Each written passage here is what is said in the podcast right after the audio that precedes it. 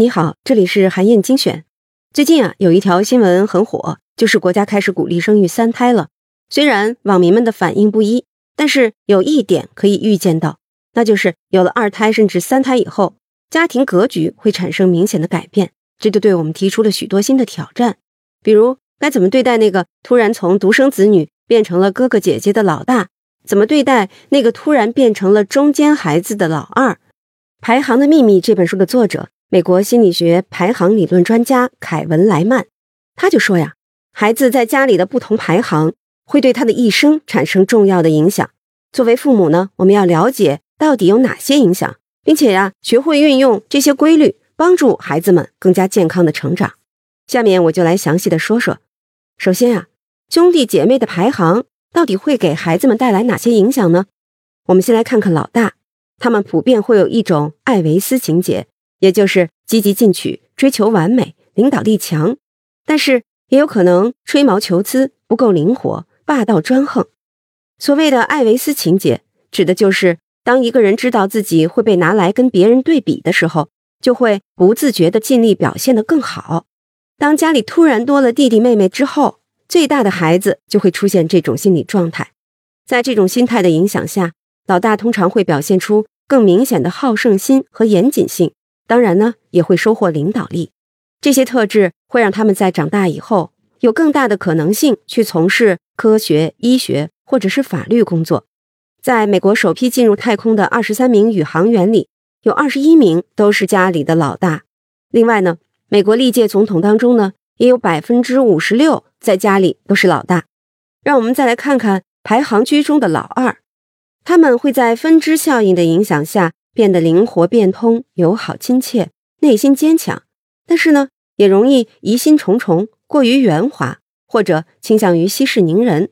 所谓的分支效应，原本指的是植物在生长过程里不断的向外长出新枝，很多的植物啊，都会从主干上先长出一根新枝，然后呢，再从这根新枝上。长出更小的新枝，对更小的新枝来说，那根在它之前长出来的新枝条影响是最直接的。同样的道理，在一个家庭里，对老二影响最直接的是老大，而对老三影响最直接的呢是老二，以此类推。所以啊，老二就扮演了一个双重角色，他会把老大看成自己的榜样，反过来呢，也要求自己成为老三的榜样。他既是模仿者，又是被模仿者。既是取悦者，又是控制者，既有顺从的一面，也有反抗的一面。但是毫无疑问，他们肯定是最好的协调员和外交家。在美国总统里，理查德·尼克松和乔治·布什都被认为是非常擅长外交的。他们俩呢，都是在家里排行居中的孩子，非常符合我们说的老二的特征。而对于家里的老三或者是老小，他作为核心家庭树上最后长出的那根嫩枝。从小就有向全世界证明自己的强烈愿望，所以他们会更外向、更亲切，心思简单。但是呢，也容易情绪化、不耐烦，甚至是散漫。这些特点呢，成就了很多著名的喜剧演员，比如艾迪·墨菲、金凯瑞、查理·卓别林等等。他们呀，都是家里的老小，从小就是制造快乐的魔法师、调节气氛的高手。因为只有这样，他们才能引起大家的注意。同理。这些特点呢，也成就了很多优秀的销售员。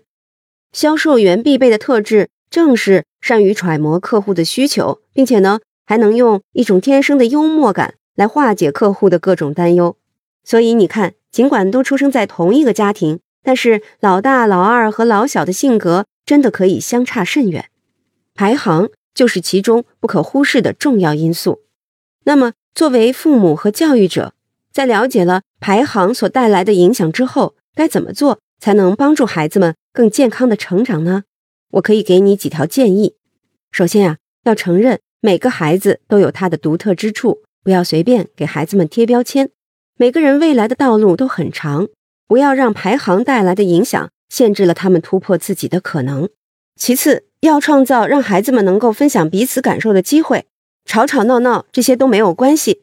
重要的是要更多的创造孩子们在一起交流的机会，一家人常常分享一下自己的感受和想法，这会成为孩子们成长当中最大的收获。最后啊，要相信孩子们有自己解决问题的能力，父母作为家庭的主干，起到的作用就是指引孩子们生长的方向。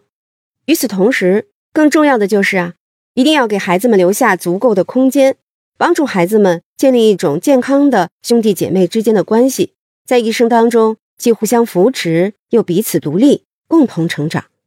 好，以上啊就是我为你分享的内容。